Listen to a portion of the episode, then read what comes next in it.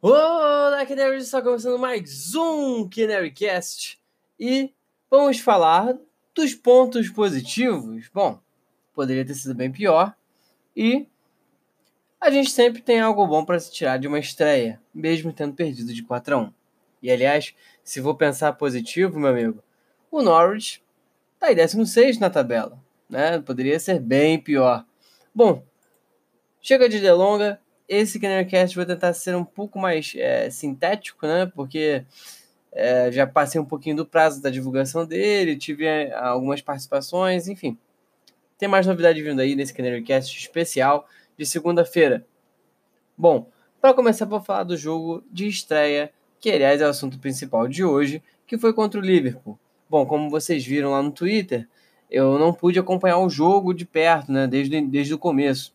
Na verdade, eu vi partes do jogo quando eu pude, porque eu estava trabalhando, eu tive que viajar pela minha empresa lá para Itaipava, que é uma, uma, um lugar aqui na, na região. É, num lugar aqui do Rio de Janeiro.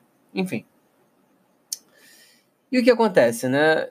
A maior parte do jogo eu vi pelo Twitter, pessoal aí comentando alguma coisa e tal, não pude acompanhar na íntegra, mas eu vi os highlights depois para tirar uh, algumas dúvidas sobre a partida. E o que, que eu pude analisar foi o seguinte: é, tivemos, claro, né, pontos negativos em relação à nossa defesa, principalmente em relação ao Hanley, o Arons e o Lewis. É, esses três itens aí, esses três defensores nossos, é, parece que não foram muito bem. Não foram muito bem, não. Parece não, né? Eles não foram muito bem. E parece que foi por conta também da estreia, né, da pressão da estreia na Premier League, justamente contra o campeão europeu, o Liverpool. É, o Hanley pôde se notar desde o início com o gol bobo contra que ele fez, né, ele deu uma pichotada na bola, ele foi cortar para um lado, a bola foi para trás, então foi uma furada que se tornou gol. O Lewis e o Aaron sumiram na partida, é, eu não achei eles muito presentes. Uh, aparentemente, os dois jovens não estavam acostumados com o ritmo de Premier League, e aí isso acabou causando essa, essa pressão, né, esse sumiço aí deles no jogo. Uh, e o McLean, que teve que fazer uma função de volante defensivo, que não é a, a função principal dele. Né? O McLean joga de volante, mas não é o cara lá mais defensivo que o Norwich tem para a posição. Esses pontos aí que eu fui colocando revelam também porque o Norte foi tão mal defensivamente.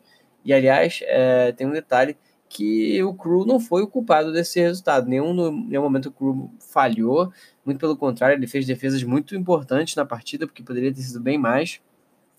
Mas acabou que o resultado foi bem negativo para o Norwich. Mas, como eu disse, poderia ter sido bem pior. E se você for analisar os pontos positivos, que agora é essa parte que eu quero falar com vocês, Primeiro ponto positivo é que a gente perdeu o primeiro tempo e ganhamos o segundo, de 1 a 0. Esse é o primeiro ponto positivo que a gente tem que se destacar aqui. O segundo ponto positivo é que o Norwich está tá em 16 na tabela, né? Atra é, na frente do Southampton, que está em 17, e na zona de rebaixamento temos o Watford com décimo, é, em 18, é, 18, o Chelsea em 19 e o 20 é o West Ham. E aí é legal destacar algumas coisas, porque quê? Uh, o Chelsea tomou uma goleada do Manchester United. Então, esse resultado do Norwich contra o Liverpool não foi um resultado atípico, não foi um resultado estranho, porque todo mundo está suscetível a, a, tomar essas goleadas dos times grandes. Inclusive, os próprios times grandes podem tomar essas goleadas. O Chelsea é prova disso. Né? Investimento não é tudo né, no campeonato inglês. Então, esse jogo serviu para o Norwich ficar mais pé no chão, né? Para olhar assim, opa, peraí, não dá para brincar muito com o time é, com os times de maior investimento na Premier League, é melhor a gente manter a cautela, ou seja, ter bons defensores, ter a defesa bem concentrada e ao mesmo tempo né, jogar de igual para igual ali, sem também deixar os caras fazerem o que quiserem com o Norwich. E outros pontos positivos que eu quero destacar aqui na partida é que foram o Puck e o Buendia, na dupla de ataque que tem dado certo desde a Championship. A assistência do Buendia gerou o gol do Puck. O Puck, que aliás, desde o começo da partida estava bem pilhado, quase fez um gol logo de início. O, o Sierra manteve pelo menos umas três chances, duas ele uniu a bola, mas na terceira o, o goleiro do Liverpool, se não me engano, é, não era mais o Alisson, era o Adrian, fez uma bela defesa. E e mostra que o Norwich também não ficou ali lá atrás só na retranca.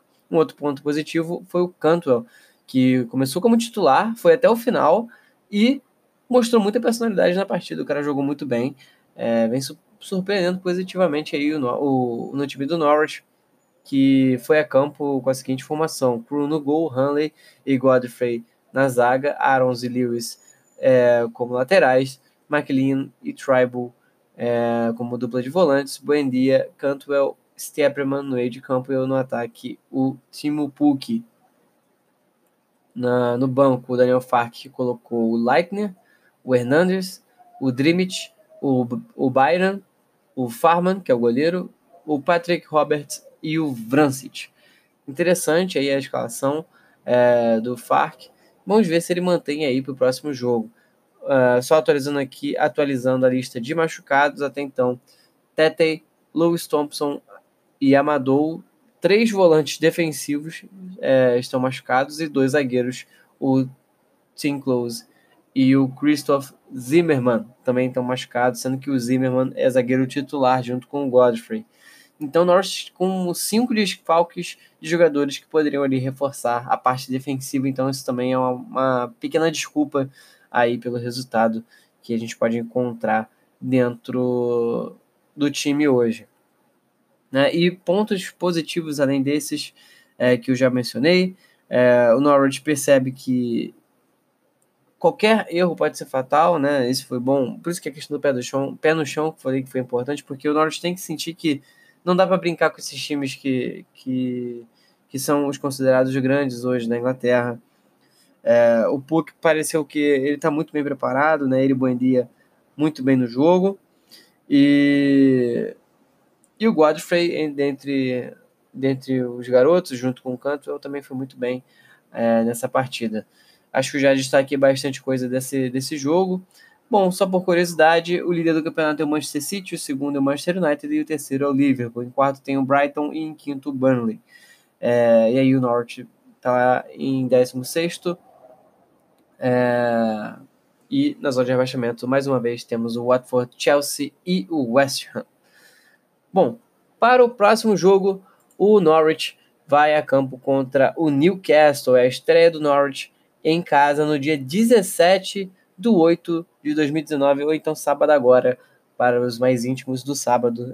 uh, o Norwich vai jogar contra o Newcastle às 11 horas no Carroll Road. Não percam o jogo, que ainda não sei se vai ter transmissão da Premier League, da, da ESPN, mas as chances são grandes de ter sim essa transmissão. Então, mais uma vez, sábado, dia 17 de agosto, Norwich Newcastle, às 11 horas da manhã, válido pela Premier League. Bom, é... vamos passar para o próximo tópico, que agora eu vou dar espaço para a vinheta tocar. Comentário da galera aqui no Canary Cast. Bom, Canaries, esse comentário da galera vai ser curtinho só o Uriel participou e o Uriel trouxe as seguintes informações. Bom, é, o primeiro são duas curiosidades, na verdade. A primeira curiosidade que o Norwich é que o Norwich foi o segundo clube que em sua equipe titular teve quatro ou mais jovens jogadores britânicos com uma média de idade abaixo aí dos 21 anos. Essa é uma curiosidade bem legal. E também teve outra curiosidade que foi que o Norwich é, teve o primeiro jogador cubano da Premier League. Essa é uma curiosidade bem legal, que né, acho que pouca gente sabe. E o Hernandes, que é esse jogador, é, esse jogador cubano, é o primeiro jogador cubano a jogar a Premier League, é, ele divulgou bastante, a família dele compartilhou muito isso. A galera na, nas redes sociais dele comentou bastante, parabenizou o feito, né? E não só torcedores do Norte, mas pessoas em Cuba mesmo, falando com ele. Eu pude acompanhar um pouquinho no, no Instagram dele o que o que estava sendo dito e foi bem legal aí é, ver é, a galera interagindo.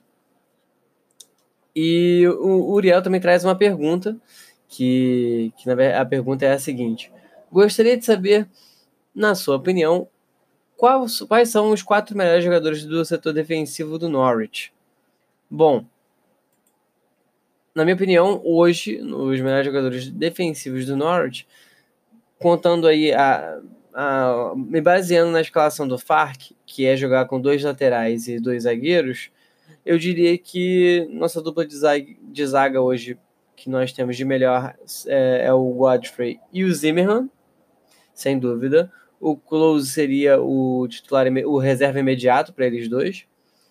E a dupla de laterais, acho que é um pouco até óbvio, né? Mas seria o Arons e o Lewis.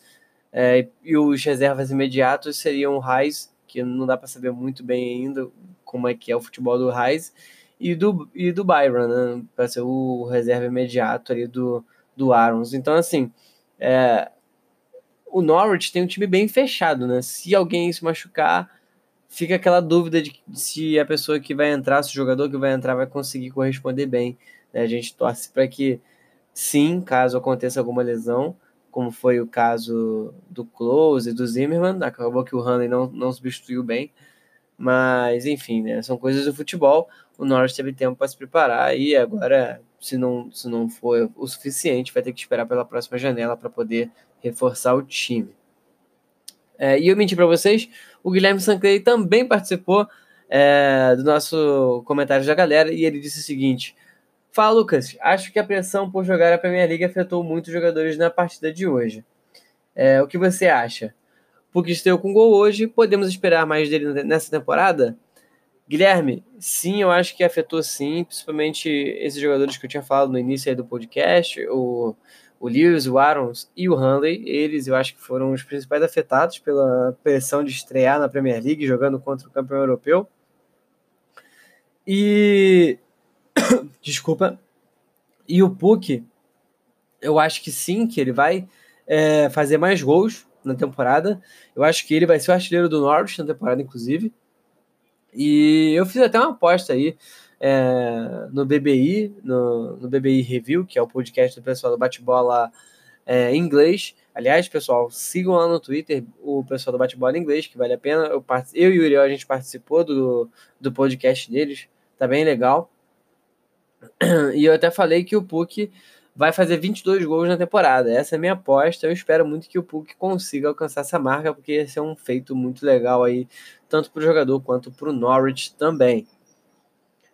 Bom, Guilherme e Uriel, um forte abraço para vocês dois. Muito obrigado pela participação. E vamos seguindo aqui no Canary Cast. Bom, Canaries, esse foi o Canary Cast de hoje. Não tivemos muita novidade, afinal foi só a estreia e a participação de vocês. Não tivemos nenhuma participação no, no nosso conto Canary, aliás, contos canários, da misturei aqui. É, e reforço que a participação é livre, qualquer um pode participar do, do Contos Canários.